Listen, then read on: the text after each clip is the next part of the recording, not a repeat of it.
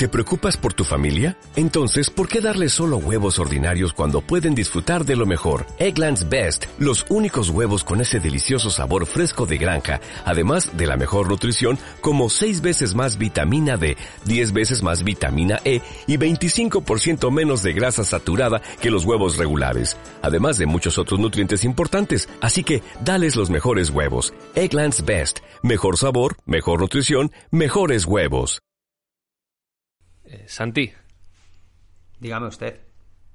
tú esto de... Porque hemos tenido en Twitter gente que nos ha dicho, hemos escuchado podcast sobre Glass y si había cuatro comentaristas, los cuatro decían el nombre del director de una manera distinta. No sé a qué podcast se refieren, porque de verdad que yo no he oído ninguno para no intoxicarme. ¿Tú cómo dices el nombre del director? ¿Se- se- ¿Shyamalan? Yo es que no lo veo tan difícil, pero bueno, yo digo Shyamalan Shyamalan- también. Shyama- Shyamalan Dindon. Es que no, sé, Claro, no claro. sé. Samalaya. Yo lo leo como se es- escribe, ¿no? O sea, sí, Shyamalan, sí, el, hindú, el hindú lo tengo un poco abandonado, tengo, tengo que admitirlo. Bueno, pero esto es hindú de orígenes, este más americano que las hamburguesas. Sí, sí, que, la- que ya sé que los perritos calientes, pero bueno, que sí, que se pronunciará. Yo es que ya te digo, Shyamalan. Vamos a, vamos a ponerlo como, como pronunciación oficial del programa, va a ser Shyamalan, y luego ya a partir de ella se puede meter con nosotros la gente. Exacto, es que si lo hacemos mal o bien, pero los dos a la vez. Ahí, Sí, sí, fuerza. exactamente, que la, que la caguemos juntos. Sí me gusta. Vale, perfecto. Chicos, chicas, bienvenidos a Cinemascopa, el podcast en el que un grupo de amiguetes nos juntamos a hablar de cine y de lo que nos da la real gana. Y hoy hablamos de la tercera entrada de la trilogía superheroica de M. Night Shyamalan. Ay, del Night no hemos dicho cómo. Ah, M. Night, vale. M. Night, Manuk, me- ¿no? me- Es Manuk M. Night. M. M. Night. Así ya en plan Claro. más, más rapero. DJ M. Night y, y ya lo petamos. Esa. No, decimos Shyamalan y ya está, ¿vale? Sí. La trilogía sup- Sí, sí. superheroica de Shyamalan. ¿Quién nos iba a decir hace dos años que eso iba a ser una trilogía? Porque el protegido había que- el protegido que gran traductor- traducción había quedado ahí como una película totémica. Que también la gente ahora mucho protegido, el protegido en su día se llevó más palos que una estera, pero bueno. Eh, sí, se comió un mierdón bastante bueno y, tam- en taquilla tampoco fue. De hecho, fue una decepción generalizada. No, ya es lo que dices tú, ya lo hablaremos. Porque claro, el tío venía de hacer eh, una película que eh, había cambiado muchas cosas. Eh, claro, y la gente se quedó así un poco descolocada. Claro, se empezó a poner de moda esto del twist final, estilo Shyamalan. En fin, estamos aquí para hablar de Clash y como ya habéis estado oyendo, estamos aquí los Santis. Santi Negro, ¿qué tal? Pues bien, encantado de hablar de cine, como siempre. y Santi Pérez para que esto suene todo lo mejor posible. Bueno, por supuesto, decirle a la gente que va a haber spoilers de las tres películas desde ya. De hecho, decir que son tres películas conectadas ya es un spoiler, aunque bueno, ya creo que Shyamalan se ha quitado la máscara una vez que Múltiple tuvo el éxito que tuvo y con su epílogo final. Bueno, hay spoilers desde ya, así que si no habéis visto Glass, por favor, vedla y luego nos escucháis. Por muchas ganas que tengáis de escucharnos, que yo sé que es difícil no hacerlo, por favor, si con Shyamalan hay que ver primero las pelis. Bueno, a ti el protegido y múltiple, ¿qué te parecieron? Porque, por un lado, el protegido. ¿Es para ti esa película estupenda, la, mejor la mejor película de superhéroes de la historia, tal y cual que decimos algunos? no os flipéis. es una grandísima película precisamente por eso, porque rompe muchísimas reglas. En su momento, además, no hablábamos de 100 superhéroes, no existía ese concepto a nivel masivo tal y como lo entendemos ahora. Y este tipo hizo una no sé, alegoría del superhéroe eh, con un realismo bestial y además con un respeto por el medio que incluso muchas películas de superhéroes no han tenido. Porque ya no solo era una película de, de superhéroes, es que era una película en la que el cómic era básicamente el leitmotiv de la historia. Glass, el, el chico del tipo este de cristal, eh, es coleccionista de cómics, tiene su galería de arte, o sea que se vende el cómic incluso ya no solo como un entretenimiento, ¿no? Como que hay algo más, como un, como un arte, que valga, valga repetirlo, ¿no? Eh, entonces ya digo que en ese momento, pues aquellos que leíamos cómics nos vimos un poco, no sé, eh, reflejados y casi emocionados al ver que una película nos trataba con ese respeto. Y luego aparte, ¿no? Claro, eso es. Y luego aparte es que me parece que es un auténtico peliculón. Y en ese momento Shyamalan estaba haciendo un cine que digamos que estaba como en la cresta de la ola, pero al mismo tiempo estaba recuperando unos, un, sentido clásico, un, eh, sentido clásico del cine que, era casi desconocido. Ese ritmo en sus películas, esa tensión a lo Hitchcock que en ese momento pues estábamos en la época de, no sé, de, de, mucho ruido y, muchas luces, ¿no? Que, de hecho seguimos ahí prácticamente, ¿no? Mm. Pero este tipo eh, lo estaba petando con un cine que era muy diferente, y hacía que se mascase la tensión durante toda la película para llegar a un punto determinado. Había un viaje genial del punto A al punto B y todo lo que pasaba entre medias era importante. Por eso digo que a mí es un director que, bueno, ya hablaremos, eh, supongo, un poco de, su carrera, pero incluso en sus peores momentos, excepto en algunos momentos que ya son muy sub-cero, ¿vale? muy, muy demasiado. Siempre puedo rescatar algo, puedo rescatar algo positivo de casi todas sus películas. Y mira que las películas no ha sido ninguna un fracaso, ¿eh? Yo estuve mirando la taquilla y ni siquiera, pues eso, el Last Airbender ni eh, After, After tal vez un poco, pero el resto no han tenido así una acogida malísima, digamos, de decir, este tío es que está apestado en Hollywood, aunque un poco apestado sí que estuvo. A mí el protegido... Mm. Estuvo y sobre todo, sobre, sobre todo han sido más problemas de crítica, de encontronazos con los críticos que con el público, ¿vale? Tampoco es que hayan sido éxitos de taquilla pero sí que es cierto que quizá la gente que, empezamos amando mucho el tipo de cine que hacía este tipo, su evolución sí que nos resultó un poco decepcionante y contradictoria y nos dejaba mucho con el culo torcido por el tipo de películas que, en cierto momento decidió hacer. De hecho, en El Protegido ya pasó un poco eso, porque la gente entraba esperándose un twist final espectacular y yo creo que es una película que no la primera vez que la ves no la entiendes. Sobre todo si la viste en su momento, que todo el mundo era como, wow, el que hizo el sexto sentido, que nos dejó a todos con el culo torcidísimo. Esperábamos ese mazazo al final en el último tercio de película y eso no ocurre. Y luego cuando la ves dices, joder, es que esto no va de eso. Aunque tengas un mini twist, que tiene todo el sentido, que está muy bien hecho, pero no va de eso la película. Por eso con al verla más veces, la película gana, como yo creo que le va a pasar también a Glass. Pero bueno. El Protegido, una peli de superhéroes más realista es imposible, ni Nolan ni historias. De hecho, es que hay veces que, que, te dicen, bueno, o sea, hablan de metalingüísticamente del cómic. Es como dentro de esta ah, historia que es un, de cómics, hablan de los cómics. Pues se venden tantos cómics. El propio Glass dice, eh, no, pero los héroes clásicos o los superhéroes son un reflejo de, de gente extraordinaria, cómo se encuentran las historias. Habla de de cómo se cuentan las historias.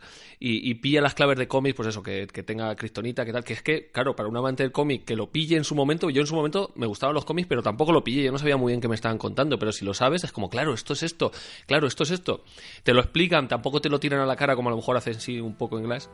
Y luego la forma de rodar que tiene, que, vamos, es eh, una forma de contar historias totalmente visual moviendo la cámara lo menos posible y si la mueves es por alguna razón, con planos largos, con tú quédate aquí, que lo no sé, es, a mí me parece estupenda El Protegido, una película mm. redondísima.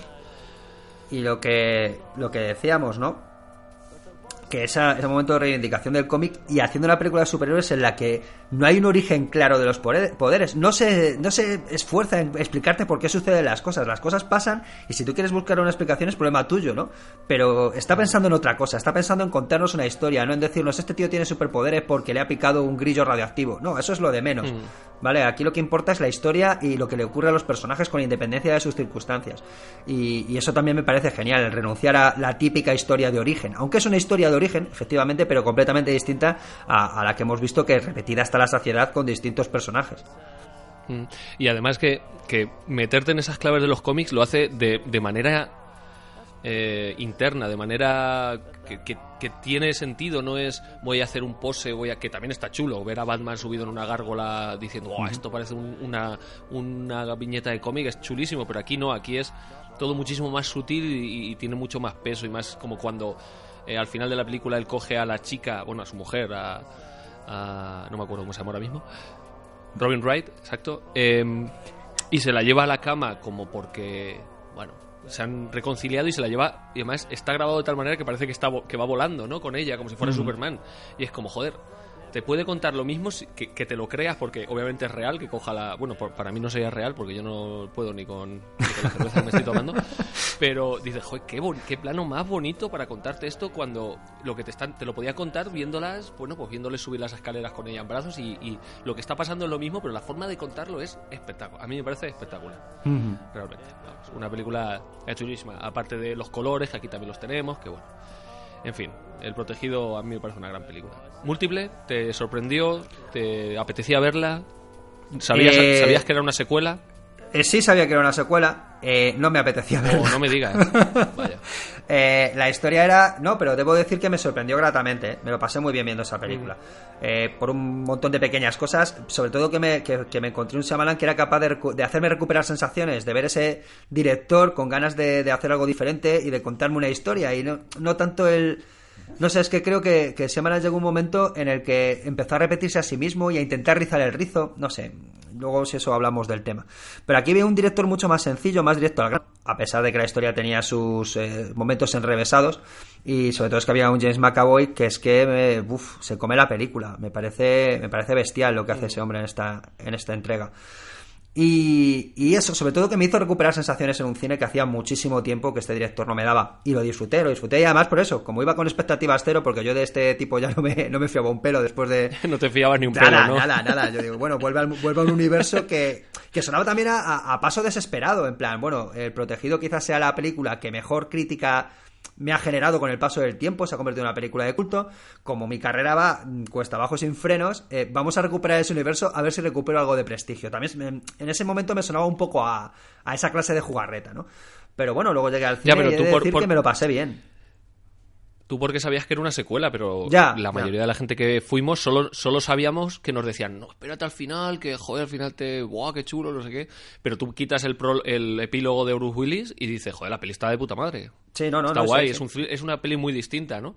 Con la Blumhouse, sa- eh, no sé si la gente lo sabéis, obviamente mm, Shyamalan llegó un momento que ya 150 millones no se lo daban para hacer una película y se fue con la Blumhouse, que es una, pues si habéis visto Get Out, de la que hablamos ya en su momento, un peliculón y muchas más, para, Paranormal Activity, son gente que hace thrillers, películas de terror de 5 o 10 millones y le saca 60, 70, así que ganan una pasta con cada película y con ellos hizo La Visita, que si no la habéis visto, pues una película pequeñita que si te metes en el rollo, pues está bastante bien. Tampoco me parece una maravilla, pero oye, está bien, te cuenta la historia, es, es un poco lo que, lo que es la Blumhouse 100%. Y aquí hace lo mismo, una película de 9, millones, ¿eh?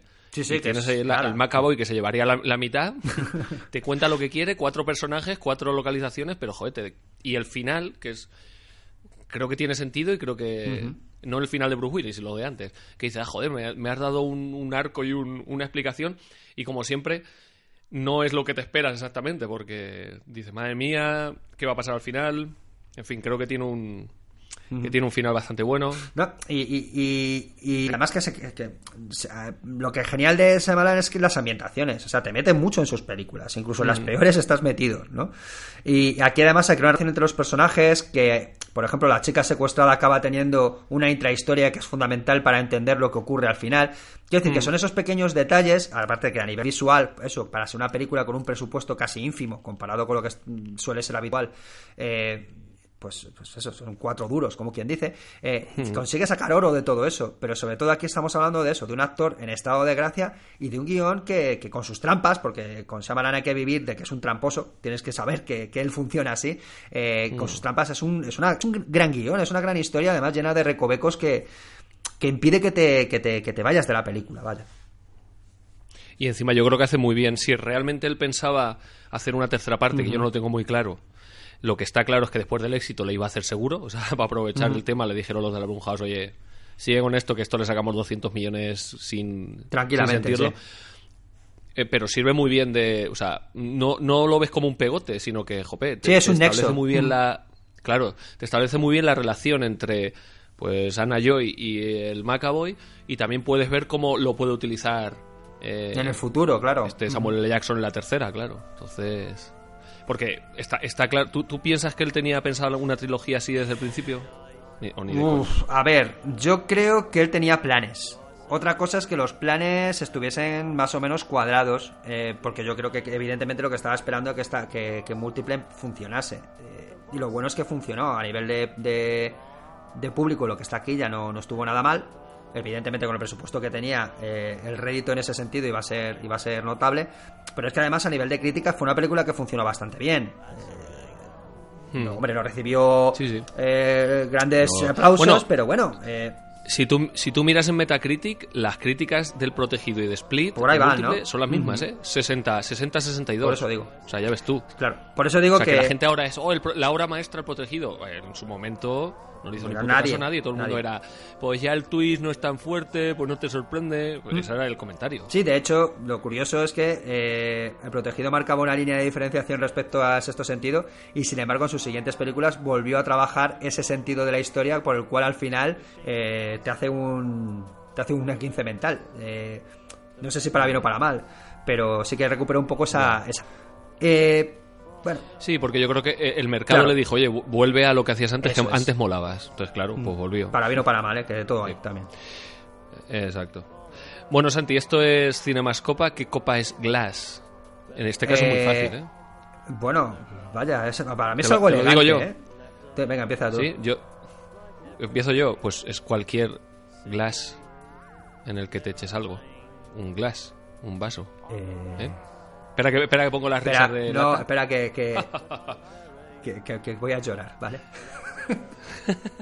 Toca... ¿Algo elegante? ¿Algo Sí, elegante? sí, no Porque sé. Samuel L. Jackson es, es, es un máquina. No, no, y en general, la- medio gaga. Y la película, la película es bastante elegante, ya estamos. Este tío sabe manejar muy bien la cámara y le da mucha, eh, le da mucha elegancia a la película. Así que yo le pondría un whisky de los caros solo con hielo, en vaso, efectivamente, en vaso de whisky de estos anchotes bonitos. Y, y café para muy cafeteros también, ¿eh? Café para muy cafetero, sí. sea, sí, sí. De café copa Sí, impuro es O sea, esto, este vaya. tío- eh, Exacto. Tú- este tío te lo llevas a, a rodar la primera comunión del chiquillo. Buah, y te queda... Y vamos. y a, y a- y a media, a media vídeo estás ahí, pero, pero, pero ¿va a tomar la comunión o no la va a tomar? Y al final... Al que le iba a tomar es el padre o yo qué sé. Y al final se declara, se declara adventista en el séptimo día, el chaval, en un giro raro de los acontecimientos.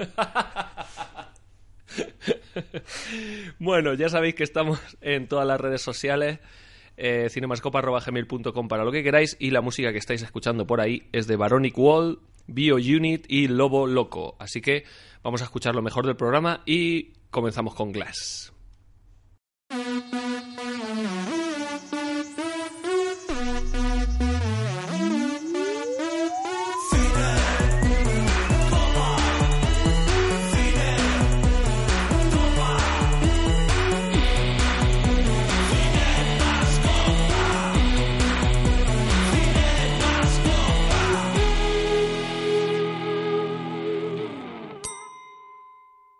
Glass 2011, escrita y dirigida por, por el amigo Shyamalan.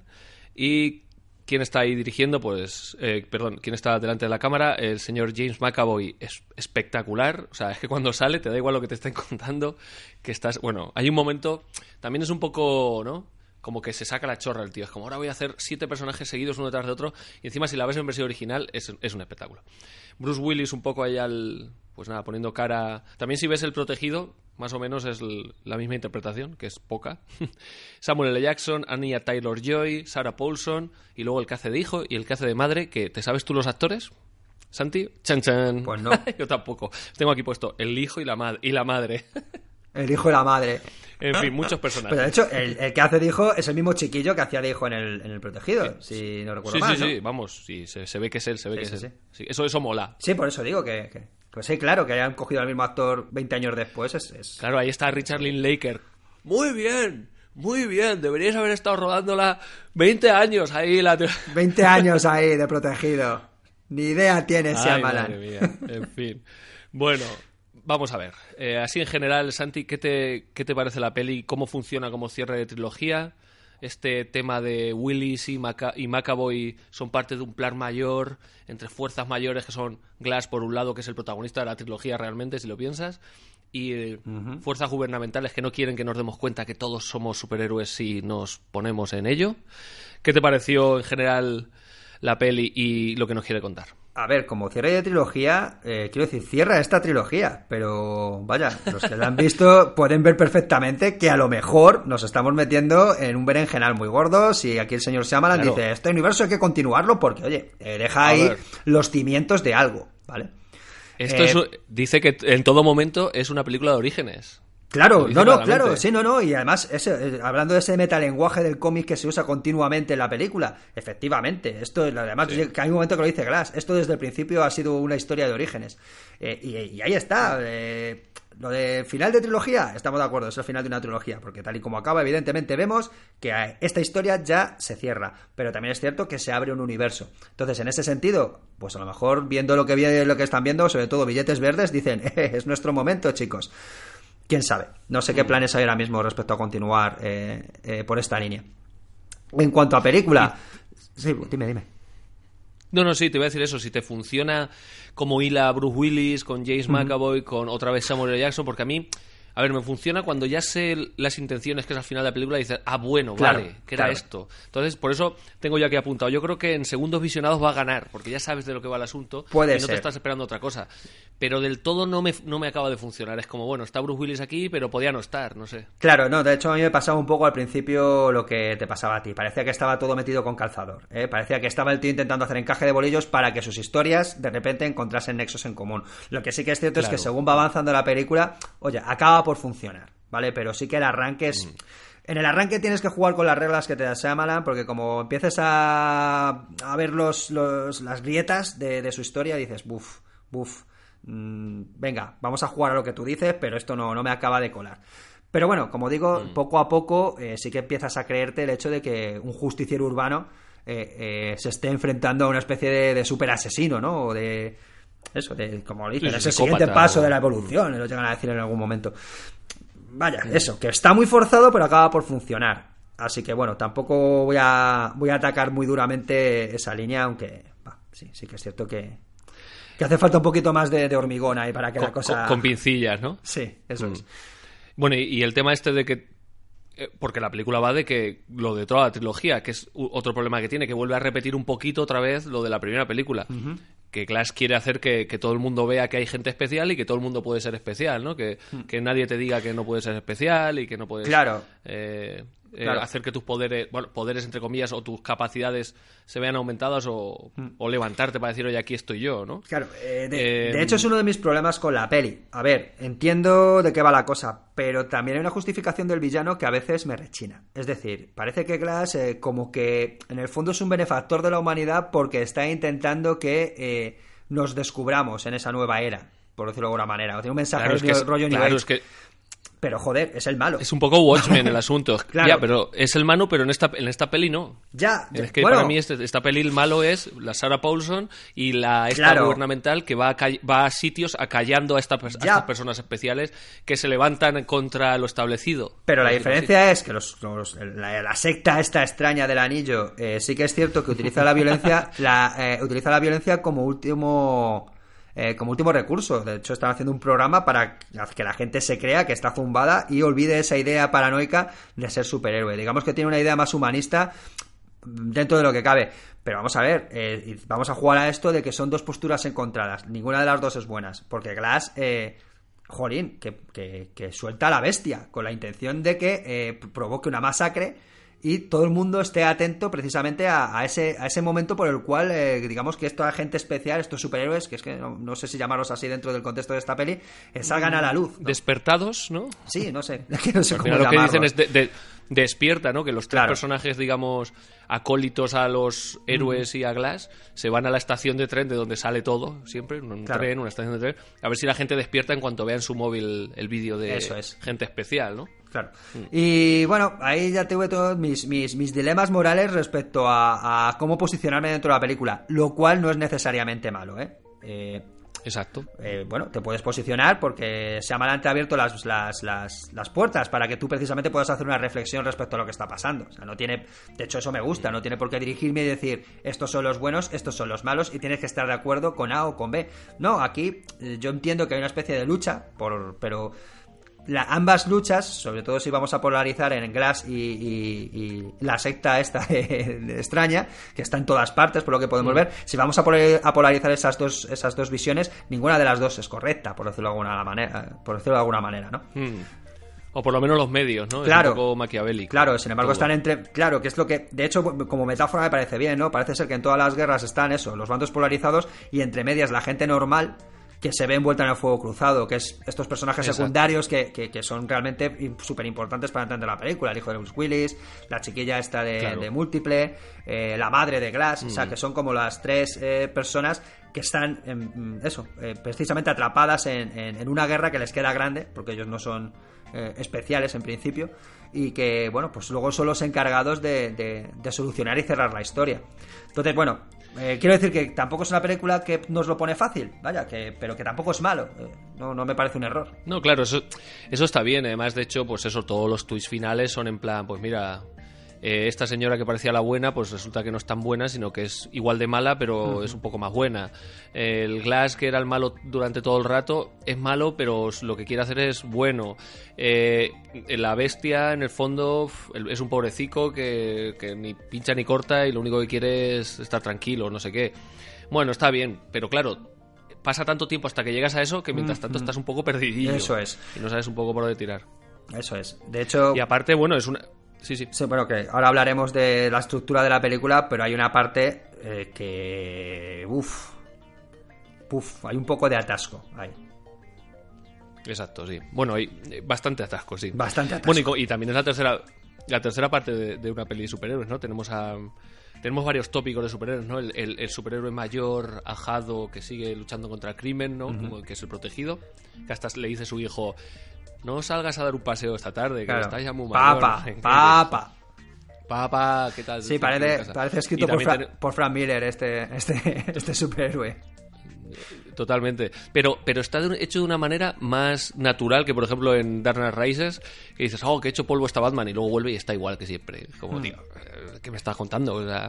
y luego también tenemos el tema de la cura, ¿no? De, no es claro, todo, si Amalan lo lleva todo al terreno realista, entonces no es los X-Men que les quieren meter un fluido que les convierta en normales, que es lo que suele pasar en las pelis de X-Men o los cómics, sino que es ¿Cómo puedo conseguir que tú, que siendo teniendo ciertos poderes especiales, no los uses? Pues convenciéndote de que no eres especial.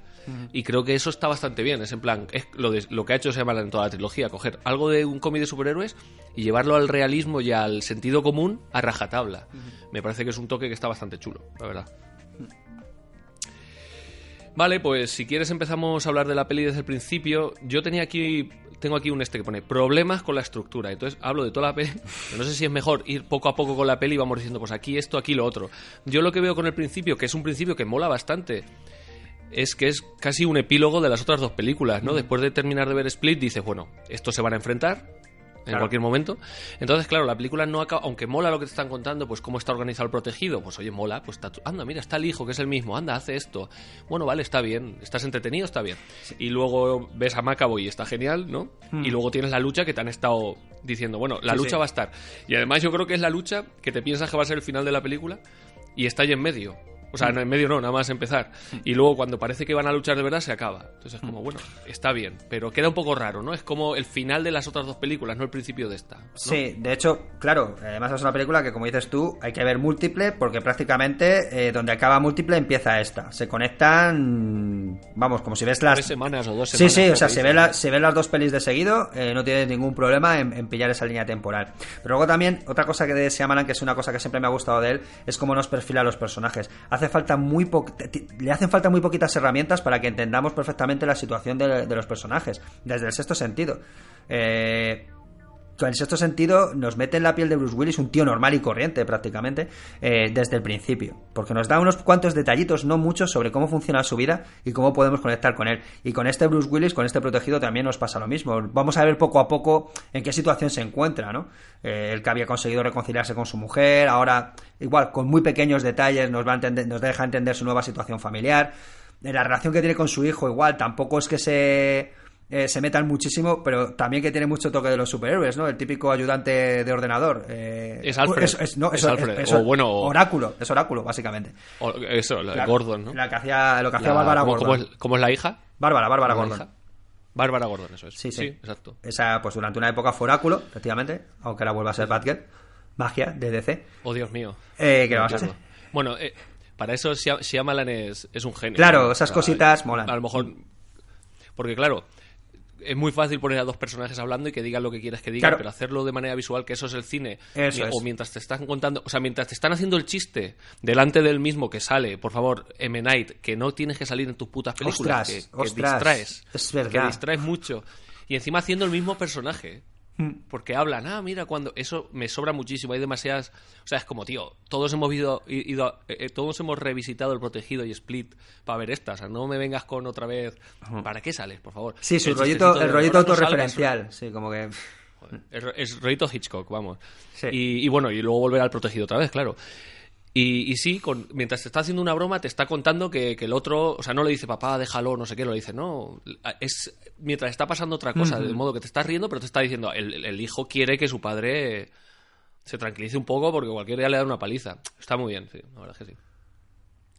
A mí, ya digo, esos, esos detallitos eh, son lo que hace que no nunca haya perdido la fe del todo en el trabajo de, de este director. Mm. Por supuesto, A pesar ya. de que se ha esforzado, se ha esforzado mucho en, todo conseguirlo, lo ¿no? contrario. Lo he intentado. Yo, si te digo la verdad, After Earth y Last Airbender, o como se diga, no las he visto. Son tan malas. Eh, no sabes, no sabes qué suerte tienes. Eh, de hecho, The Laser Bender es muy mala. Pero cuando vi After Earth, Earth, dije, eh, mm, ¿qué pasa? ¿Por qué, haces, ¿Por qué te haces esto? Pero vamos, ya venía a hacer películas eh, entre lo pretencioso y lo ineficaz. ¿Vale? Sí, que no funcionan. Porque. No. Hombre, a mí el, el bosque sí me gusta. Pero. A mí también. A Bueno. pesar de lo tramposísima que es, que es posiblemente su película más tramposa. Mm. Pero bueno, visualmente todavía se ve ahí. Pero por ejemplo, La joven del agua, Sí. pues a mí. Bueno.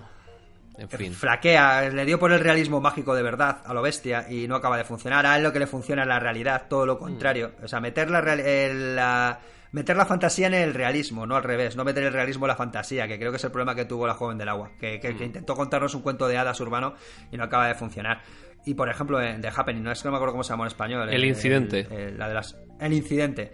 Eh, a mí me parece que tiene una premisa bestial y que el primer cuarto de hora, los primeros 20 minutos son absolutamente geniales. Bueno, Lo que pasa es que no, mantiene la película. El tráiler de gente exacto. tirándose, gente matándose, es como, pero tío. No, no, pero incluso incluso la tensión del principio de no saber lo que está ocurriendo. eh, a mí ya te digo que los 20 primeros de esa película me, me, me- me encantan. De hecho, es la palabra que uso, me encantan. El problema es mantener una película a base de una premisa.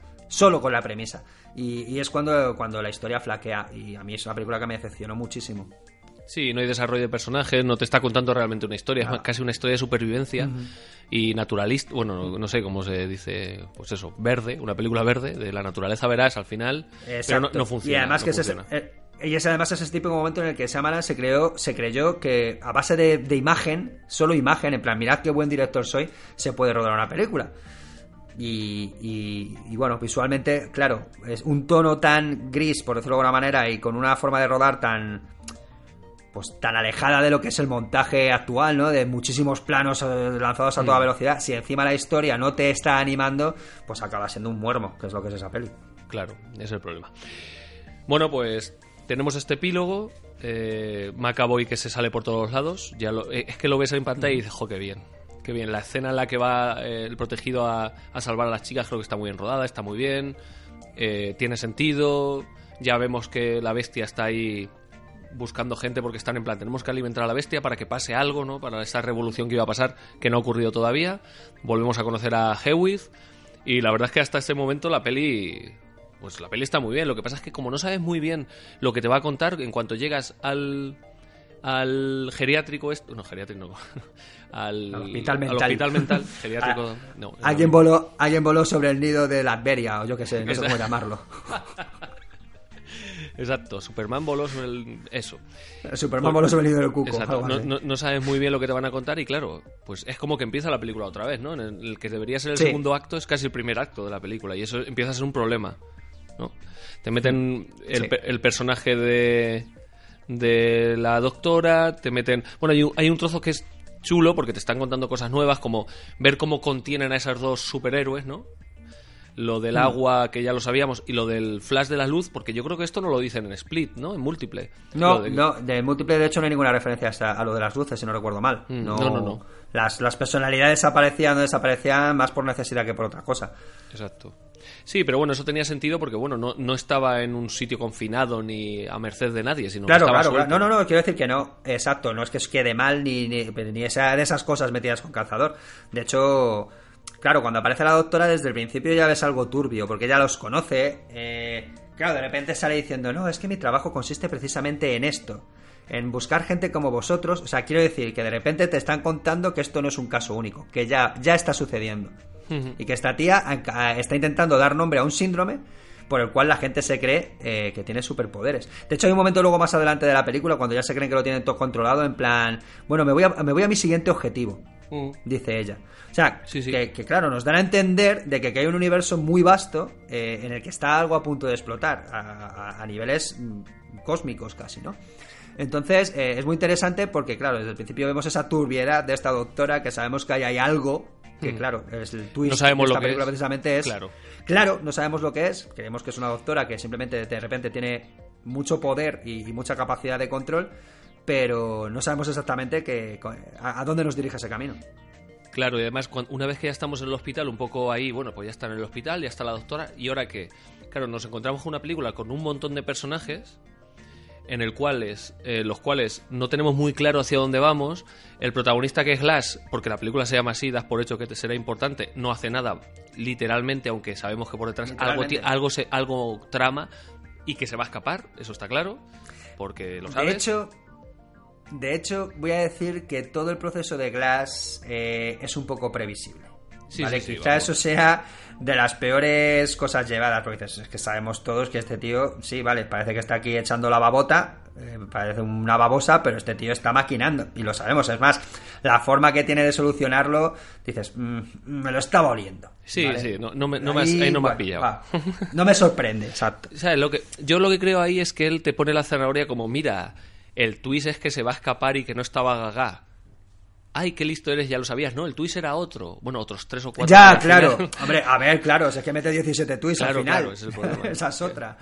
Claro, pero fíjate, tenemos al protagonista que no hace nada literalmente. Bruce Willis, que lo único que Mm. está es ahí y que vuelve a la misma problemática de soy un superhéroe o no soy un superhéroe de la primera película. Volvemos atrás a lo mismo otra vez. La bestia, ahí está, en plan, quiero que salga la bestia para que haya una revolución. No hace nada tampoco. Pero es que además la doctora Mm. solo te dice... Bueno, los estudios, es mi, es mi campo de estudio y quiero, antes de que os metan Mm. aquí para siempre, quiero salvaros o quiero que os deis cuenta de que esto. Vale, que, que te están Mira, intentando... yo de la bestia. Yo de la bestia tengo que decir que sí que me resulta muy interesante. Porque eh, en ese devenir psicológico de dudar de sí mismo, al final, más que dudar de, la, de que la bestia exista o no exista, están dudando de si la bestia, las propias Sirve, ¿no? personalidades, están empezando a ponerse en contra de la bestia de Marras. En plan, a lo mejor no es tan importante como nosotros nos pensamos. A lo mejor podemos sobrevivir sin él. No hace falta este culto interno que nos hemos montado en la cabeza, ¿no? Eso sí que me resulta, me resulta interesante. En esta historia de del juego psicológico de la doctora con los con los tres superhéroes entre comillas eh, quizá esta sea la más la más interesante Claro, lo que pasa es que aquí la película empieza, o sea, de hecho yo creo que la película es como que empieza a hablar con el, con el espectador, ¿no? Porque la propia, la propia forma de rodar los, los planos contra planos de la doctora con los otros tres, que por cierto los lleva a los tres juntos, que dice, pero ¿por qué los pone juntos? Menudo, menudo polvorín ahí. Ahí con los colores, ¿no? Cada uno con su color y, y toda la sala de otro color, en fin, vale. Pero, pero es como que la doctora te está diciendo a ti mismo, bueno, te hemos, hemos estado dos películas, o por lo menos una, seguro, diciendo que hay superhéroes y tal. ¿Y si no es así? ¿Y si todo tiene una explicación? ¿Y si te estás equivocando? Como que te lo está diciendo a ti como espectador. Hubo un momento que dije, joder, no sé, está bien. Pero eso dura demasiado, es demasiado largo y llega un momento que dices, bueno, ¿qué? Pasamos, hacemos algo, eh, la- ¿qué- ¿cuál es la motivación de los personajes? ¿A dónde vamos? Es como que lo lleva todo, todo demasiado subterráneo como para que... O sea, no, no, es- un ritmo demasiado plano durante todo el segundo acto hasta que al final mete todo. O sea, no hay ningún, no hay ninguna subidita, ningún clímax de, ah, tienen que conseguir esto, tienen que ir aquí, tiene que pasar esto, y cuando pase esto, eh, es demasiado plano. Y hay un momento que dices, tío, me has perdido. O sea, es- me interesa lo que me cuentas, pero yo entiendo que alguien que no esté muy pillado se esté durmiendo. No puede ser, ¿no? Sí, la parte del psiquiátrico, la parte del psiquiátrico es donde decíamos antes que había atasco, ¿vale? Y además que se reitera mucho en el tipo de conversación. Y además es eso, primero habla uno por uno con ellos, luego hace la terapia de grupo. Y además se reincide mucho rato en la misma idea, es como muy reiterativo y es como hemos de verdad que lo hemos entendido, sabemos lo que pasa. Mm, deja que esto fluya, avanza. Mm. Y luego, efectivamente, de repente el señor Shyamalan se acuerda de que, de, que tiene una película por terminar y dice, venga, voy a meter aquí el acelerón y, joder, es que el acelerón es eh, estratosférico. De repente, sí, sí, eh, la película cambia. Otra vez te cuenta, eh, te cuenta la misma historia, pero otra vez es otra película distinta. Como decías tú, casi hay tres películas en, en las dos horas que dura que dura Glass. Exacto, es, es- y esta del medio, o sea, también tiene momentos chulos como cuando lo- la bestia, por supuesto, la más interesante, porque al protegido, vamos, que lo podían haber quitado directamente. Cómo hablan entre ellos, por supuesto, me acabo dando ahí una lección, y cómo se intenta escapar, que eso también, los dos se intentan escapar, que eso está bien, que te lo muestren, porque así te muestran cómo los contienen, pero llega un momento que dices, venga, va, ¿qué? Y sigues viendo, el otro por la noche ha hecho esto. Es como, venga, va, que se escape ya, que pase ya lo que tiene que pasar, si ya nos hemos enterado. Como dices tú, y vuelve además atrás al tema de ¿hay superhéroes? ¿No hay superhéroes? ¿Seguro? No sé, eh, no está bien. Y hay demasiados personajes, porque luego están los otros. Anya, Sí. el hijo, la madre. Y vuelven a poner flashbacks. Acu- Hay un flashback del niño, que yo creo que Sí, es una, un- una, una escena quitada del protegido. Porque Total, tiene toda la pinta, sale el de pequeño. Sí, sí, sí, sí. Y, y luego también hay otra escena de. de. Ay, de Mr. Glass que se sube al parque de De atracciones. Glass, en la, monta- en la atracción. Claro, y es como. Que por cierto, esa, esa escena la quitaron de. Me dijo María de la Vega, nuestra cinemascópara de pro. Me dijo que esa escena la habían quitado del protegido para que la gente no empatizara con Glass. Pero aquí, como el de Glass. Como Glass, hace falta, Claro. claro. y encima ya no es tan malo. Sino que ahora le vamos a reivindicar, aunque con malos métodos tiene un buen fondo. Pues ahora sí que te la ponen. Y es como, ¿pero esto qué viene? Si ya lo sabemos. Si ya sabemos que se rompe todo. Y que si era un niño querría jugar y no podría. Porque no salía de casa, si lo sabemos. O sea, es todo demasiado reiterativo. Y la película avanza como un dinosaurio y ¡pum! ¡pum! Por eso te digo que a lo mejor la segunda vez que la veamos, ya sabiendo de qué va todo, te fijes en cosas, tal, y pueda estar bien. Pero termina la película y dices, madre mía, esa parte de medio se me ha hecho...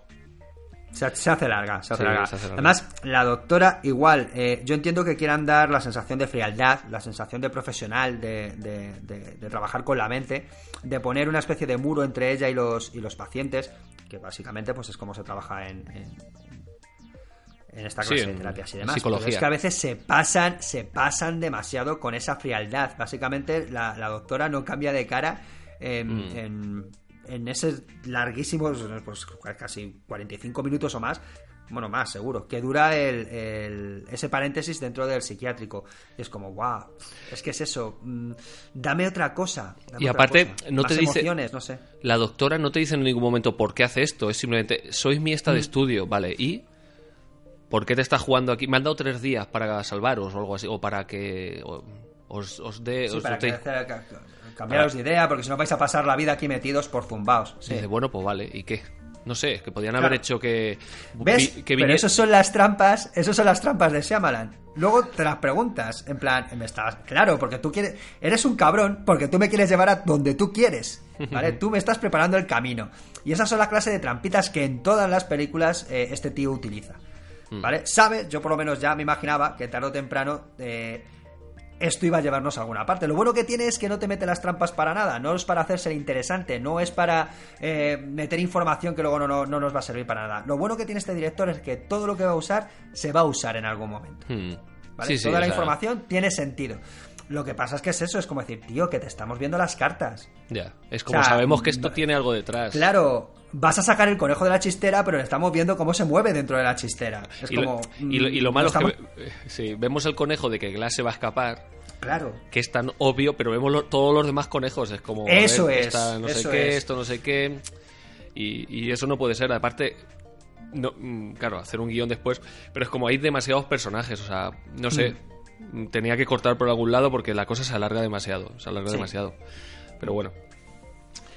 Vale, eh, ah, otra cosa que tengo por aquí del segundo acto y de la peli en general es que esta forma sutil, entre comillas sutil, o que no, a mí por ejemplo no me parecía demasiado reiterativa, de explicarte las claves comiqueras, decirte, mira, esto que es comiquero lo estoy poniendo en mi película realista, como el es tu cripto no, no, sé si llega a ser tu kriptonita cuando dice todos los super en el protegido todos los superhéroes mm. tienen una una debilidad una debilidad mm. y la tuya es el agua vale genial pero es que aquí lo dicen demasiado y ya cuando Glass mm. empieza a coger carrerilla es como porque esto es como cuando los especiales van al final y, se pegan para que Igual, eh, no sé cómo lo dice la versión original, pero aquí la han traducido como edición limitada, que me dejó así un poco en plan invent. Eh, no sé, no sé. Eh, no vi la versión original, pero no... sé, ya te digo que yo. Yo juraría que... sí que dicen eso, ¿eh? Edición limitada. Creo que dicen eso, no me acuerdo. Sí, sí, dicen algo, algo así. No, sé, no sé, eso sí que me deja un poco con. En plan, ¿qué están.? no sé, ¿de qué están hablando? ¿Qué me quieren decir? Pero sí. eso, el tema de la unión de superhéroes, a mí cuando me hizo mucha gracia lo de esto es una alianza del mal. Otra referencia comiquera, cosas así. Pero sí, esta vez es menos, eh, menos elegante que, que en el protegido que los demás nos metía mucho más en el mundillo del cómic. Eh, porque Glass tenía su propia galería, él hablaba de dibujantes, él hablaba de. hablaba con una pasión que realmente es la que ves en un coleccionista de estos casi obsesivos, ¿no? De que te encuentras en los salones del cómic, que son mi fauna favorita, los que más. Eh, si vais a un salón del cómic, aparte de la gente disfrazada y demás, que, que lo del cómic es lo de menos, hay unos señores, siempre, que van con una maletita. ¿Vale? Y esos señores a mí me fascinan. Yo normalmente los sigo porque son cazadores de autógrafos y de originales. Entonces ah, van. ellos van ahí la maleta o qué? Claro, ellos han comprado originales, a lo mejor en Estados Unidos, a los dibujantes de marras y luego van a que se los firmen o no sé, cosas así, o que les hagan dibujos en. Eh, como hay muchos dibujantes, van allí con su, con su maletita y sus carpetas para. Eh, pues eso, para recoger originales firmados, etcétera, etcétera, porque ellos se dedican, más que al cómic, se dedican más a esta clase de cosas. Y a mí es que me flipa esa mm. clase de, dentro del mundo comiquero, ese clase de espécimen me flipa. Bueno, y Glass, es uno de ellos. Sí. La escena del protegido en la que echa un padre porque le va a comprar. Eso es. ese cómic a su hijo. Bueno, ese cómic, esa edición. No, ni siquiera es un dibujo nada más, ¿no? La portada de no sé qué. Y le echa. Pero usted. Eso está guay porque es lo, es lo que decimos. No, no se demuestra cómo es un personaje por lo que dice, sino por las, por lo que cosas que hace. O sea, decide no vender algo que le, que le va a suponer una pasta por el hecho de a quién se lo va a vender. sí, sí, porque no vas a saber apreciar jamás el arte. Eso es. Y, pero ya digo que, que a lo mejor la gente que es ajena al cómic no, no, no, no, lo va a entender, pero que realmente esa gente está ahí y, existe y son mm, gente que lo vive con mucha pasión y que, y que además entiende el cómic como arte, ya no solo, o sea, que, que son capaces de, de, hacer muchas cosas por conseguir originales. Y, mm e ir de convención en convención a la caza del dibujo de, del dibujante X, o que ya tienen ellos sus mm. dibujos y, cosas por el estilo. A mí, ya digo, cuando yo veo una persona con una maletita en un salón del cómic, sobre todo si los primeros días, que son los que menos afluencia de público generalista hay, eh, a mí me este es de esos. Este es de los buenos, y me fascina, me fascina.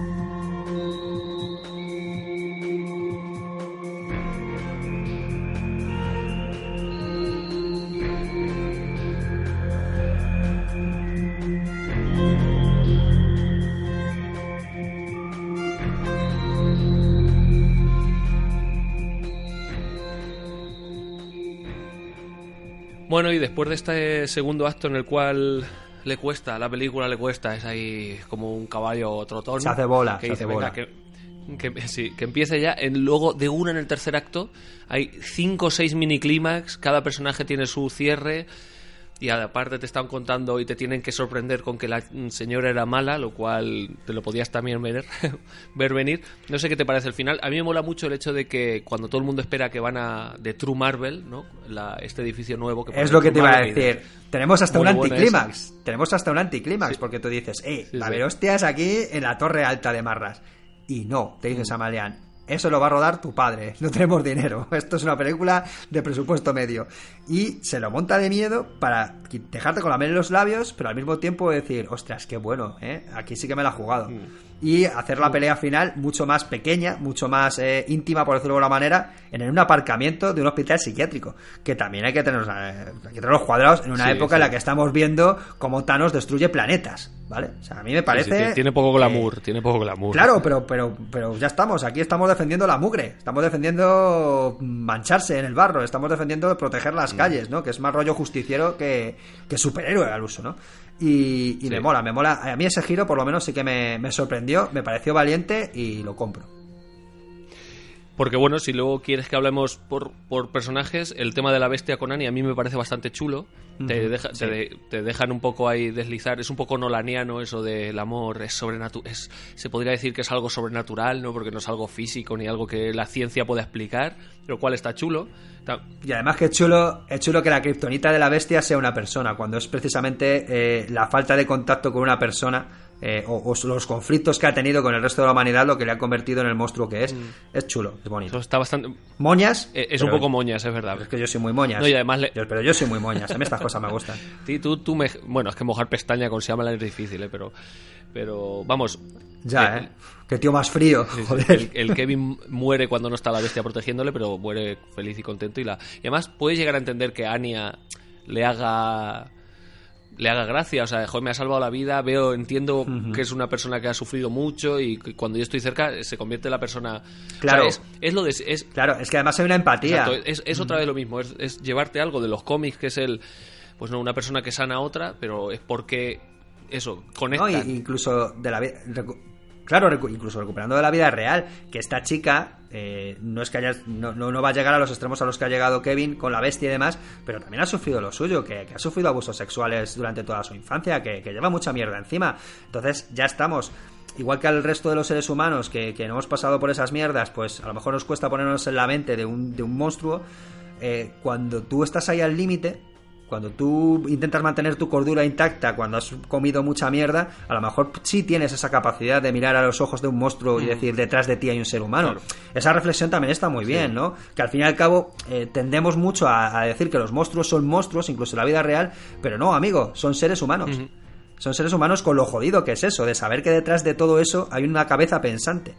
¿Vale? Y uf, eh, también es, es complicado llevar eso en la película, en cualquier, cualquier historia que cuentes, tienes que tener una sensibilidad para, para, jolín, para decir, vamos a empatizar con un monstruo asesino, con un, so- con un psicópata, ¿no? Sí. Eh, y es gracias a, a- a- a- a ponernos en el lugar de esta chica, ¿no? Porque ya, como digo, es un personaje que creo que a pesar de que en esta película aporta mm, lo justo en momentos puntuales, está bien construido ya de la primera, vamos, de, de múltiple, Exacto. nos viene con los deberes hechos y, y funciona muy bien en ese sentido para pues para que Kevin encuentre por fin un punto de, de- de- de retorno, ¿no? Y realmente cuando, cuando ocurre eso, es, yo creo, no sé si es por cercanía con múltiple, pero es cuando realmente tú estás diciendo, ay, ya está la película terminando, esto es lo que yo quería ver, ¿qué pasaba? De hecho, yo pensaba Mm. que Anya Taylor-Joy a lo mejor se volvía mala en esta película. eh. Digo, está encabronada, Eh, ma- mata a su tío y se va por ahí a matar al que pille. Sí, en plan venganza, sí, Claro. en plan Bloody Mary alguna historia así. Sí, Eh, sí, sí. Bueno, eh, no está mal el giro porque es eso, lo que mola es que ella sigue manteniendo su humanidad y a pesar de todo sigue manteniendo fe en los seres humanos, que ella, ya digo, podía perfectamente odiar a, a cualquier bicho viviente de este planeta, Claro. pero resulta que no, que ella mantiene la cordura y además eso, ella mantiene la fe en que, en que ese monstruo, detrás de la careta del monstruo, hay un ser humano y es capaz de hacerlo volver. Que ya digo, a mí se, la relación entre, entre el monstruo, o sea, Kevin y sus 200 personalidades y, eh, y la chiquilla protagonista me parece que es de lo mejorcito de la peli. Sí. eh, referente a la bestia también, y que tiene que ver también con el clima de Laia y de la peli en general, obviamente, es el tema de la revelación del padre de Kevin. Yo no sé, a mí eso sí me pilló por sorpresa, y eso sí estuvo, creo que eso sí estaba bien llevado, porque sabías que había algo, porque te lo habían dicho, pero decías, ¿qué será? ¿Qué será? ¿Qué será? Y encima estaba bien hilado con lo del tren, con lo que habías visto en Múltiple, con lo que habías visto en el protegido, creo que ahí, por eso digo que el final de, de Kevin, realmente la historia de la bestia de ella, es casi lo para mí lo mejor de la película cuando aunque no sea lo central qué te, qué te parece ese, ese girito o, otro más. ¿Ves? El rollo. Claro, y además el rollo de Glass, él sabía quién era. Claro, Él es maquiavélico, él en el fondo no es. Eh, él tiene sus planes y, y, es capaz de cualquier cosa con tal de llevarlos a cabo. De hecho, él casi que él pensaba que era una misión suicida. Yo estoy seguro de que Glass sabía que no iba a sobrevivir. De hecho, llega un momento en el que le dice, cuando el chiquillo, cuando el hijo de, del protegido aparece y cuenta la historia, Glass dice, no se lo cuentes todavía. O sea, no me rompas mis planes. O sea, si sé que yo de esta no salgo y tarde o temprano la verdad va a salir a la luz, pero no es el momento. Déjame que termine mi plan, leches. Y, eso también está muy bien, mm. está muy bien. Y evidentemente igual, las trampitas de Seamaran otra vez. Él te ha puesto toda la investigación del chaval, que se ha metido en archivos, ha estado buscando y, llega a la conclusión que nosotros no sabemos cuál es. Yo pensaba que iba a tirar más por la doctora. Como todavía no sabíamos muy bien por dónde iba la doctora y sabíamos, lo que sí sabíamos es que llevaba un rollo turbio, que iba a haber una conexión entre la doctora y, eh, estos tres personajes, más allá de luego la historia que conocemos de, la secta esta extraña. Pero no, nos sale ahí por la historia pasada de, Kevin y la verdad es que, Jolín, igual, lo que dices tú, pues dices, ostras, todo, todo, es que es eso, el cabrón al final tienes que decir, es que todo tiene sentido. De, hecho, de hecho yo creo que sale, yo salí con la, de la película con buen sabor de boca, pero diciendo, joder, por la mitad eh, había un rato que se me ha hecho bola, como dices tú. Em, sí, sí, que, menos mal que tenía palomitas. Ahí tenemos, el, por supuesto, la muerte de Laia, que tampoco era una sorpresa muy grande, porque, joder, al fin y al cabo es un cristal, tampoco es muy difícil. Se puede matar bajando las escaleras, así que. sí, sí, sí. Sonándose los mocos puede morir. Estornudando, ¿no? Se le sale los Torciéndose el tabique nasal. Sí, sí, sí, cualquier mierda. Bueno, tampoco es una cosa. Lo que sí que me dio un poquito de pena. Bueno, si quieres hablamos antes de la pelea. La pelea entre Bruce Willis, el protegido y la bestia, que estaba. Eh, yo creo que Shyamalan intenta grabarla de maneras con la Snorri Cam, la, o Chess Cam, como se llame, y con cosas distintas, desde lejos, desde dentro de la tal, desde arriba, desde abajo. Luego aparece con las cámaras de seguridad, incluso, también las utiliza como recurso narrativo, mm. que, que, está muy bien. Ya digo, Saman es un tío muy inteligente y independientemente de las mierdas que nos ha lanzado como un monotiti a la cara, eh, el tío sabe de cine. Sabe de cine, es así. El tío maneja muy bien el lenguaje que está, que está utilizando para contar historias. Mm. Y es un tío muy inteligente, muy sutil y, muy intuitivo, sabe muy bien en qué momento utilizar, qué plano, eh, cuándo fliparse, cuándo rebajar ese flipamiento y decir vamos a hacer algo más, eh, más comedido. Y, la pelea me parece, como toda la película en general, súper elegante. Porque tampoco es de una violencia excesiva, es espectacular. Eh, no es digamos que te puedes llegar a creer que unas personas medio normales puedan llegar a hacer lo que hacen, ¿no? vale, son súper fuertes, pero tampoco son Superman, ¿no? Claro, no se lanzan barcos a la cabeza. Eh, es que yo recuerdo el Superman de. el Superman de aquí, mi amigo Snyder, que la pelea con los malos que dura hora y media empieza lanzándole una locomotora de tren y de ahí para arriba, ¿vale? Pues es, es el anti-Snyder. sin despeinarse, ¿eh? Sin despeinarse. Juega con los y sin despeinarse. no, quedaba no quedaba película, amigo. Y por supuesto aparece el tanque de agua, que nada más, yo nada más ver el tanque dije, ahí va a caer el protegido, seguro. pero igual, fíjate que te avisan de su presencia desde el principio. Cuando le cuentan el sistema de seguridad, dice la doctora, aquí hay unas duchas que están conectadas a un tanque de no sé cuántos litros que, está, situado fuera del, eh, del recinto. Dices, qué cabrón, es que hasta eso Sí, sí, tiene todo el sentido, además que tengan eso. O sea, está, está bien. O sea, no, no puedes decir se lo ha sacado de la manga ni de. Efectivamente, no es que de. ¡Oh, qué sorpresa! Había de repente un tanque de agua, que es lo que ocurriría en el 90% de las películas. casualmente había un tanque de agua. No, no, casualmente pasa, pasa un camión cisterna. Justo, regando. Exacto. A lo mejor lo has visto regar antes, pero pasa justo en el momento. En, ese momento. Pero aquí, sin embargo, eso te ha vendido muy bien eh, por qué está eso ahí. Porque era el sistema de seguridad para mantener a Bruce Willis dentro de su celda. Eso es. Esa clase de cositas que hace que, todo, pues digas, y si es que me has estado jugando. Es lo de siempre. Se me han estado jugando toda la peli, ha estado poniendo las reglas, pero al final, jolín, es que funciona. Sí, sí.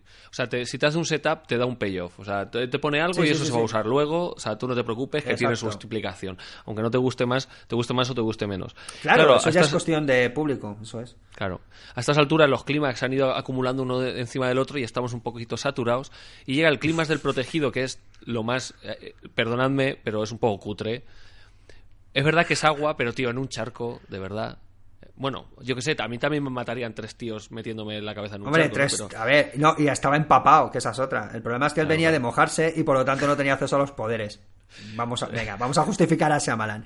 No lo suelo hacer, pero vamos a justificar.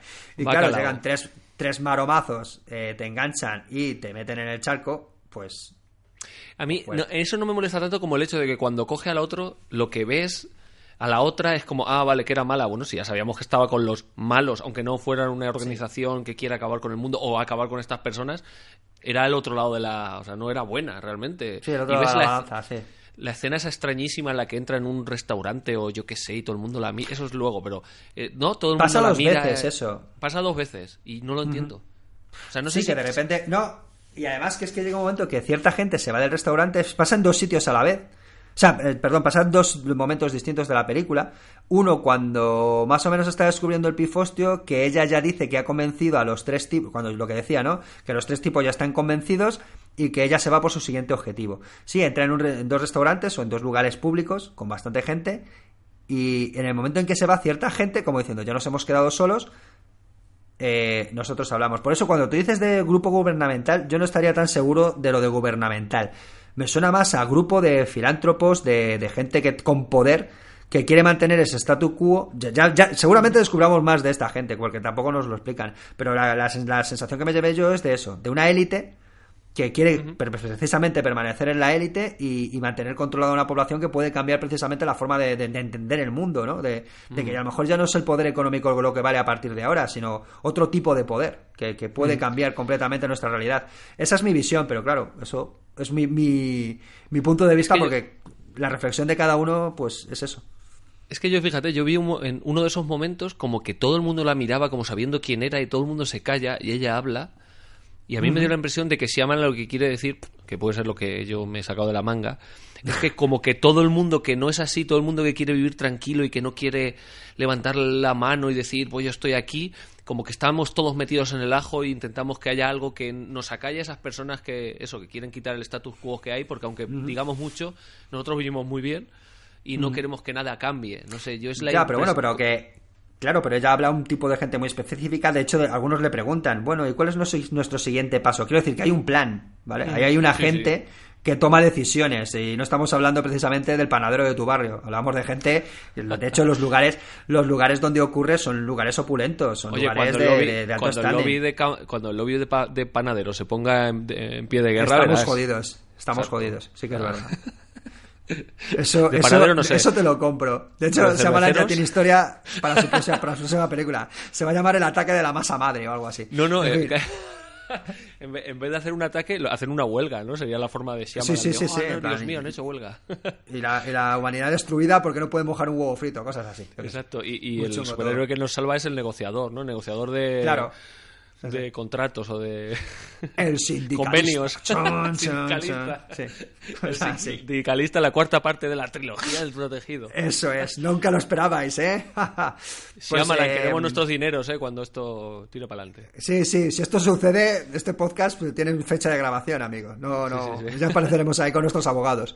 Eh, pero eso, lo que estaba contando, que, que, que son gente que, como digo, se mueve en lugares de alto standing, no, no son fulanitos de a pie, vaya. Entonces, por eso la sensación que me llevé yo es esa, de que hay una especie de élite, de grupo poderoso de personas, en plan, no sé, a mí me recordaban un poco al Tribunal de los Búhos de, de Batman. Ajá.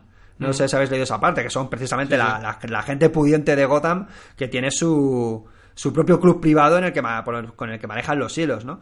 Pues, pues me recordó un poco a ese rollo, de gente de la élite que, que pretende mantener el control de, de lo que sucede y claro, esta gente le puede cambiar completamente esa, esa situación. Pues sí, algo así, ¿no? Son gente ahí un poco... Yo he dicho gubernamental, pero me refería a gubernamental mm, a- fuera... Los Men in Black, una especie de cosa así, no sé. Sí, sí, sí, pero a mí ya te digo que me suena más a eso, a... Mm. Que no tiene por qué haber, que, que como me, me acuerdo, un cómic de Warren Ellis, no recuerdo ahora mismo cuál era, en el que hablaban, o, era Mark no recuerdo uno de estos dos zumbados, un zumbao inglés de estos, que hablaban de cuando dice, bueno, vamos a hablar eh, eh, al, más alto nivel ejecutivo. Y decía otro, eso significa 53 niveles por encima del presidente de Estados Unidos, ¿verdad? Pues, pues aquí es un poco lo mismo. Sí, sí. Son gente que no, no queremos saber lo que pasa y que Exactamente. Cuéntanos. bueno, y este final en la estación de metro, de tren, cada uno con el color de su, ¿no? El amarillo. Es que nos han dicho también por ahí que, que los podcasts de Glass tampoco han, hablado de los, de los colores. Y es demasiado obvio, ¿no? Cada uno tiene su color y. sí, como los Power Rangers. Exacto. bueno, este final de los despertados. ninja. Por, ejemplo. Pero esto sin pizza. Eh, los despertados porque, claro, tienes que pensar que el hijo de esa señora ha matado prácticamente al padre del otro y la ha liado con lo otro y ha matado no sé cuántas personas, pero están los tres juntos como diciendo hay un mal mayor que tenemos que. Claro, no, y aparte, que, digamos, ya estamos. Glass no, no es el mejor ejemplo, pero consigue sus planes. Une a la gente para que eh, tome conciencia de que las cosas pueden cambiar y de que de hecho ya están cambiando. Hmm. Pero claro, también está ese grupo diciendo que el cambio no existe, que está solo en nuestras cabezas. Eh, yo qué sé, como metáfora también del mundo en el que vivimos, me parece muy interesante. Pero claro, estas tres personas que, como digo, han estado en el fuego cruzado, realmente no han tomado decisiones más allá de la. De, que, de, las que se han visto obligados a tomar por rebote en la historia, porque son personas normales que, que con sus habilidades han intentado poner un poco de, orden en el caos. Y, claro, ahora les llega el momento de, decir la verdad, que menos, que sus familiares, sean buenos, malos, mejores o peores, la gente a la que querían eh, ha muerto por algo. Hmm. Entonces, claro, lo que les queda es eso, dar, dar testimonio, dar sentido a, la pérdida de estas personas. Hmm. Bueno, pues si quieres hablemos de lo que nos ha dicho la gente por las redes sociales, que la gente la ha ido a ver y, dice cositas. Hay diferencia de opiniones. ¿eh? Esta película por No, no, me lo imagino. Y, mira que en otras películas a lo mejor estamos más nosotros también polarizados, en plan a mí me parece una mm. mierda. No, no, aquí entiendo perfectamente que las me pasa mucho con Shyamalan, ¿no? Que las lecturas que puedo hacer cada uno eh, son fundamentales para luego eh, escribir una opinión. Incluso admitiendo que no es una mala peli, puedes tener una opinión de decir, mira, tío, vete a colársela a otro porque tu rollo, mm. tu estilo, tu forma de contar las cosas no, no me convence. Entonces entiendo que haya, que haya muchas, muchas opiniones al respecto de esta peli. Mm.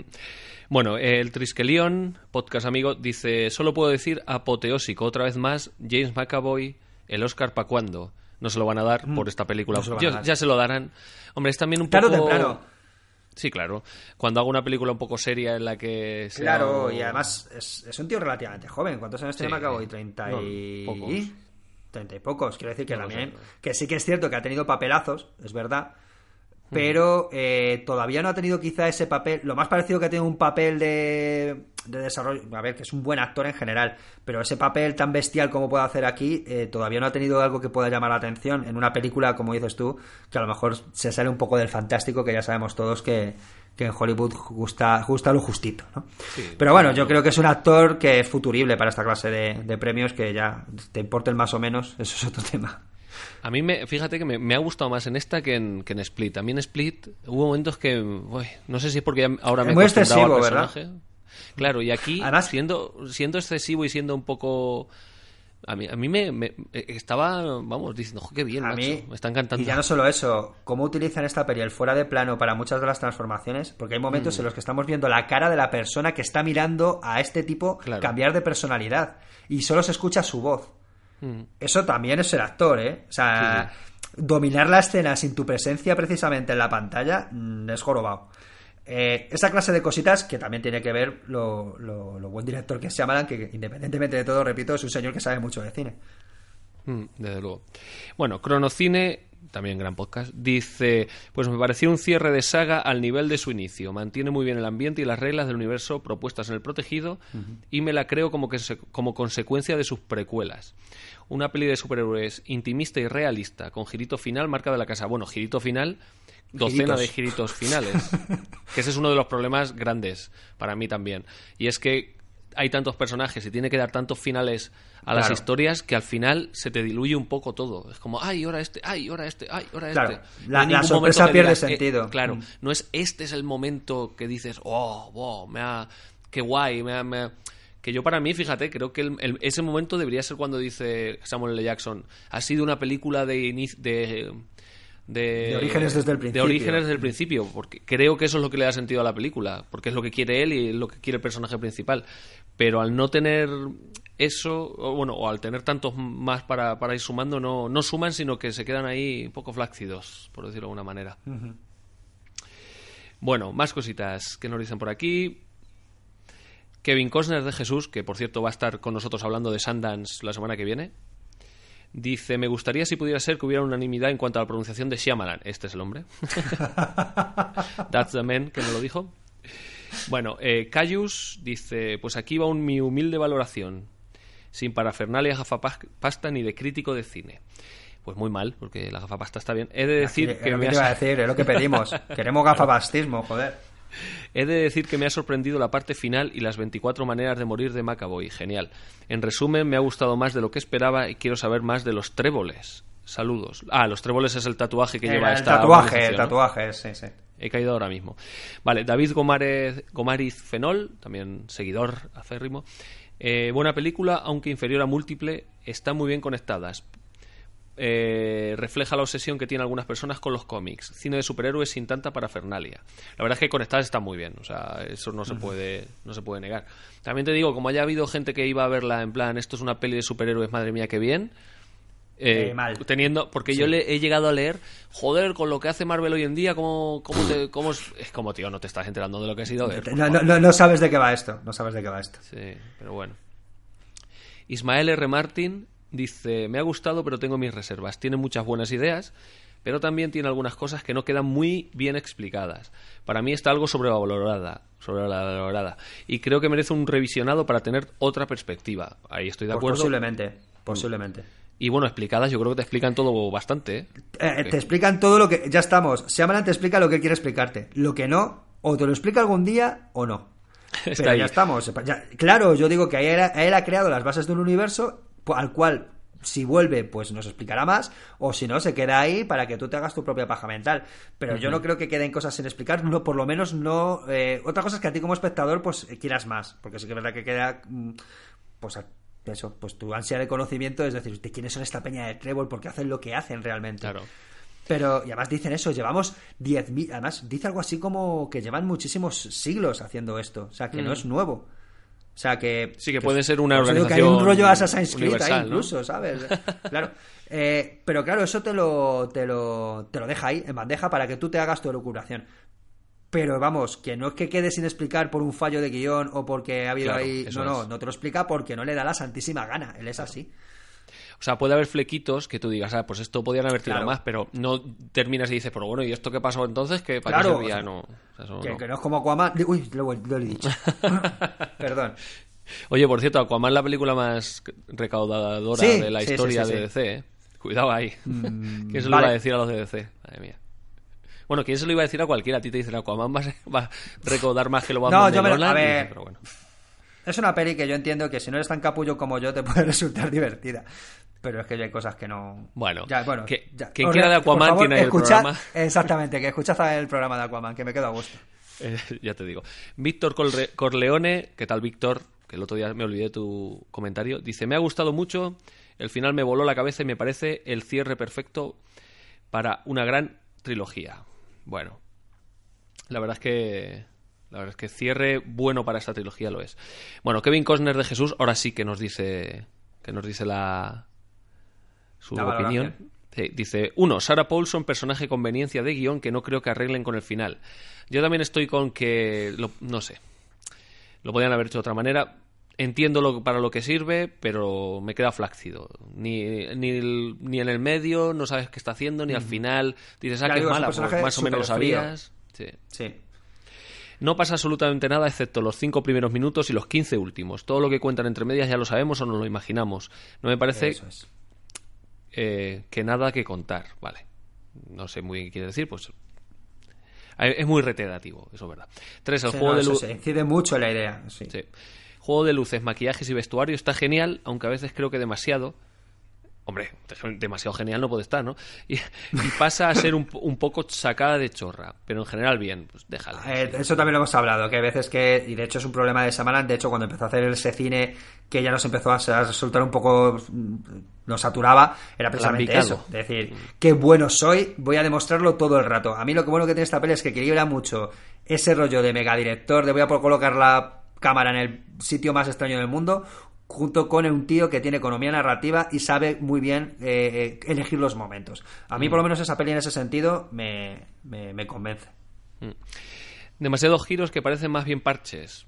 A mí no me parecen parches, creo que tiene que explicar lo que explica. Lo que, ahí es demasiados, eso sí. Claro. Y por último, Shyamalan sabe dirigir de puta madre. Vale, pues ahí estamos. en eso estamos, estamos de acuerdo. Exacto. Carlos S. dice, pues me ha encantado con sus efectillos, pero creo que es un cierre de trilogía muy coherente con lo ya planteado. Quizá la trama de David un poco sosilla, vaya que sí. Pero es una gran experiencia. Me pasó igual que con Split. Cuanto más piensas en la peli, más me gusta. Este es mi Shyamalan. Este es mi Shyamalan. Este, este es el de todos, efectivamente. Sí, sí, sí. Y pienso también que es una carta de amor a los cómics, pues, como toda la trilogía. Total. Y por Dios, un Oscar para James McAvoy. Pues esperad sentaos, ¿eh? Si queréis un Oscar, sí. sentaos. A lo mejor va a ser un Leonardo DiCaprio, veréis. Sí si hubiera un personaje. Bueno, este, este es más de teatro, ¿eh? Que si, si, hubiera tenido un personaje minusválido dentro de todo, pues a lo mejor. Pero... Claro. Pablo Sierra dice: un cierre más que decente, actuaciones acojonantes y la dirección de Shyamalan brutal, de lo que hay que ver con papel, boli y palomitas. AJ Navarro dice: una cinta que, si bien tiene sus pecados, nos da un cierre magnífico al universo de superhumanos imaginados por Shyamalan desde esa joya del año 2000 llamada El Protegido. Una cinta de superhéroes centrada en la psique, lo humano y las barreras de realidad y ficción. Estupenda. Por cierto, que ahora ya le llaman el protector, que tiene mucho más sentido que el protegido, que es como darle un toque ah, divino a lo que le pasa a Bruce Willis, ¿no? Y bueno, de, Twitter ya tenemos todo. En Instagram hay unos cuantos comentarios. Aquí no son tan benévolos, la peña, también hay que decirlo. Pero bueno, vamos a leerlos también. Claro, también tienes que ver quién te hace el comentario, porque no es lo mismo que sean fans, que no sean fans, que sepan lo que vas a ver. Es que es muy importante saber lo que vas a ver con Siamalan, muy importante. I'm called Shimi dice, muy buena, aunque odio a esa mujer. Suponemos que dice a la, la doctora. sí.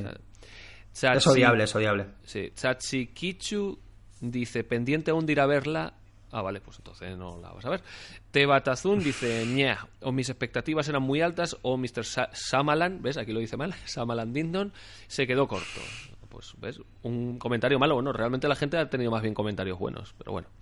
Y por último en Facebook nos dice Javier Sánchez, bastante lenta y descafeinada. Vaya, por Dios lo, único que... A mí descafeinada no me parece, pero lenta... No, pero lenta tiene, sí, tiene momentos de atasco. en eso, es, ya digo, lo hemos comentado, estamos de acuerdo. Que, a lo mejor falta un poquito más de ritmillo en, ciertos momentos de la peli, o por lo menos no dar vueltas tanto rato a la misma idea. En eso creo que no hay discusión. Exacto. Bueno, Santi, pues yo no tengo nada más por aquí apuntado. No sé si se nos ha olvidado algo. ¿Tienes alguna cosa que quieras decir? ¿O un remate del asunto? Podemos meternos con las pelis chungas de, de Samalan ahora. O, quieres hablar de su, Suspiria. Quieres hablar de Suspiria, que te gustó mucho. ¡Ostras! No me tires de la lengua. Vale, si quieres otro día hacemos un programa sobre Suspiria y nos, y nos quedamos a gustito. ¡Madre mía! Eso, o sea, lo, que es ser un director y decir voy a hacerlo todo bonito y todo tal. ¿Para qué tocas? No, pero me parece, me parece una cosa muy loca el, la comunicación que hay entre la peli de Argento y esta. Porque en el fondo los elementos son los mismos. Juega mm. con lo mismo, una estética de la violencia, una estética de los espacios. Pero ¿por qué me aburre tanto esta peli? A lo mejor porque dura dos horas y pico para contar muy poquito, que esa es otra. Bueno, en fin, eso. Si es otro día hablamos de Suspiria. Yo me apunto, tú déjame. ok. Bueno, Santi, pues yo, tampoco tengo mucho que decir de la película. Bueno, todo lo que hemos dicho hasta ahora. que nos Hemos dicho bastante, creo, sí. Como no quiero tampoco dar vueltas, que no nos pase como Shyamalan ni darle vueltas a lo mismo siempre, pues nada. Eh, si no tenemos nada más que decir, lo dejamos aquí, chicos. Decidnos lo que queráis de lo que os ha parecido el programa o de la peli o de lo que sea. Santi, un placer haberte tenido en Cinemascopa de nuevo. Como siempre, yo ya sabéis que para hablar de estas mierdas me apunto, me apunto a lo que sea. Aunque sea una mierda fina como esta, ¿no? No, no, hombre, aunque sea una, fina, una mierda elegante.